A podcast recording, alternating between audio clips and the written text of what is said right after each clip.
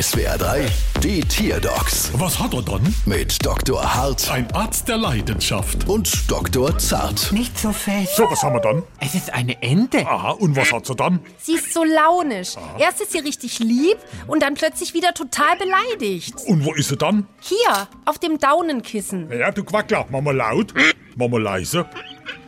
Was glauben Sie denn, was der Auslöser für diese Stimmungsschwankung ist? Boah, keine Ahnung. Das kommt und geht total willkürlich. Mal ist sie eben süß und im anderen Moment wieder total sauer. Aber ja, das ist eine Ente süß-sauer. Ich glaube, das ist eine chinesische Unterart. Der Hang unten an der Hauptstraße hat der Assofleischknäbisch gemeint, die sind auch aus süßsaurer Ende.